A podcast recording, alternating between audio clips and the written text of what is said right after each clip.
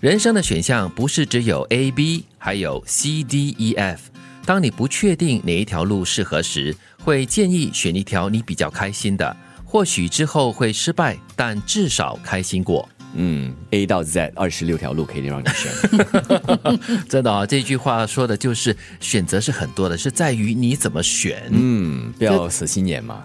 可是有的时候选择太多，你也不晓得应该怎么选，也会是一种纠结。对，但是这里就是建议你选一条你可能会比较开心的，就是你可能比较热衷的啦，你有热忱的啦，或者是你感兴趣的东西。嗯，其实人生路啊，都有很多的选择嘛，在同一时间内，可能可以选一些呃顺畅的，嗯，一些让你走得开心的，有些有些呢是具有挑战的。嗯，对。以前我在念书的时候呢，就有一个目标，我就是要去念中文系，然后我要当老师。哦然后但是因为成绩不是太好，所以我就一直纠结，我就一直想要重考。嗯，后来来呢大概我重考第二次之后，姐姐呢就拿了一份申请表格给我，她就说：“妹，你去试试看这个，让我去念大众传播。”哦，结果就是这样转换了我的人生所有的理想跟目标 就标蜕，变了哈。对，我就蜕变了其实。你姐姐忍了很久了，啊，为什么她？早就应该去读这个大众传播嘛，对呀去当什么教师所以。我常常觉得我姐姐们很了解我。哎，可是你也当过教师啦，所以你其实也算是圆梦了嘛，对不对？对对对嗯，其实我也是想到了，就是当初在就是中学的时候，你要选文科还是理科嘛，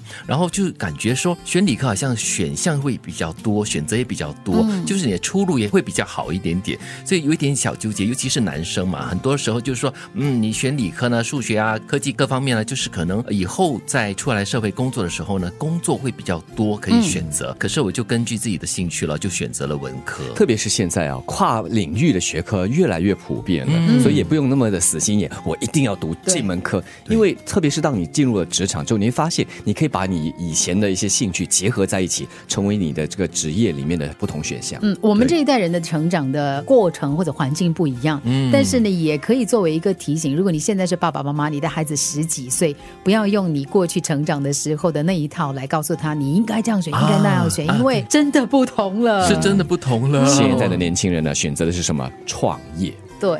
人生不会因为一次失败而决定一辈子，还会有很多不同的冒险与惊喜等你经历。举手，耶呃我是最好的例子。就如我刚才所说的，就是我选择的文科过后呢，其实边读还是边有一点战战兢兢的，因为你身边的一些男生啊、朋友啊，都是会比较选择的就是商科啦，或者是理科了、这方面的东西，你就显得有一点点异类了。嗯，但是你想，现在的工作有多少是跟科技沾不上边的？不可能，嗯，一定会有的。所以你要说你有一点理科的那个性质在你的工作里面也有。关键就是呢，不要因为一次的失败呢，而觉得自己没有前途了。尤其是不管你在几岁了，我觉得我们常会说啊，年轻人你还有很长的一条路要走。其实我觉得现在就算你四十几岁、五十岁哦，你还是可以做出很多新的选择，经历很多新的惊喜的。对接下来的路还有很多的冒险和惊喜啊，因为表示 并不表示你没有失败，接下来可能还是会有失败有挫折。对，哎，我也同意了。所有的惊吓里面呢，都可能会有一些喜悦的成分在里面的。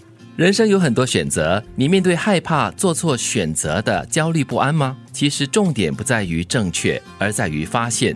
要知道，路不是只有一条，唯一的错误就是什么选择都不做。我们就是被这些所谓的选择哈、一步一步的、慢慢的推着往前走。对，嗯其实你你回头去看呢、你可能停在一个定点上，不同的面向了。你的生命当中可能有个面向呢，你停在某个点上，其中的最大的原因可能就是因为你害怕嗯走多一步。啊，对，其实就要勇敢的迈开一步的话呢，你就应该知道说你的方向会走向哪里了。不同的阶段你会面对不同的选择，最重要就是你要选择迈开大步来走。所以最后一句不是说的很好吗？唯一的错误就是什么选择都不做，对什么步都不往前踏，啊即使是往后踏一步也不错。这里说路不只是只有一条哦，其实我觉得可能你觉得它是这一条路，但是你走着走着哈，它可能会带你往不同的地方的，啊它会有很多新的分岔路出现的。对对对，还很多小路可以让你看到不同的风景，说不定对就回到刚才所说的嘛，有不同的冒险和惊喜等着你。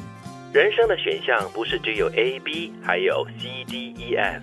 当你不确定哪一条路适合时，会建议选一条你比较开心的。或许之后会失败，但至少开心过。人生不会因为一次失败而决定一辈子，还会有很多不同的冒险与惊喜等你经历。人生有很多选择，你面对害怕做错选择的焦虑不安吗？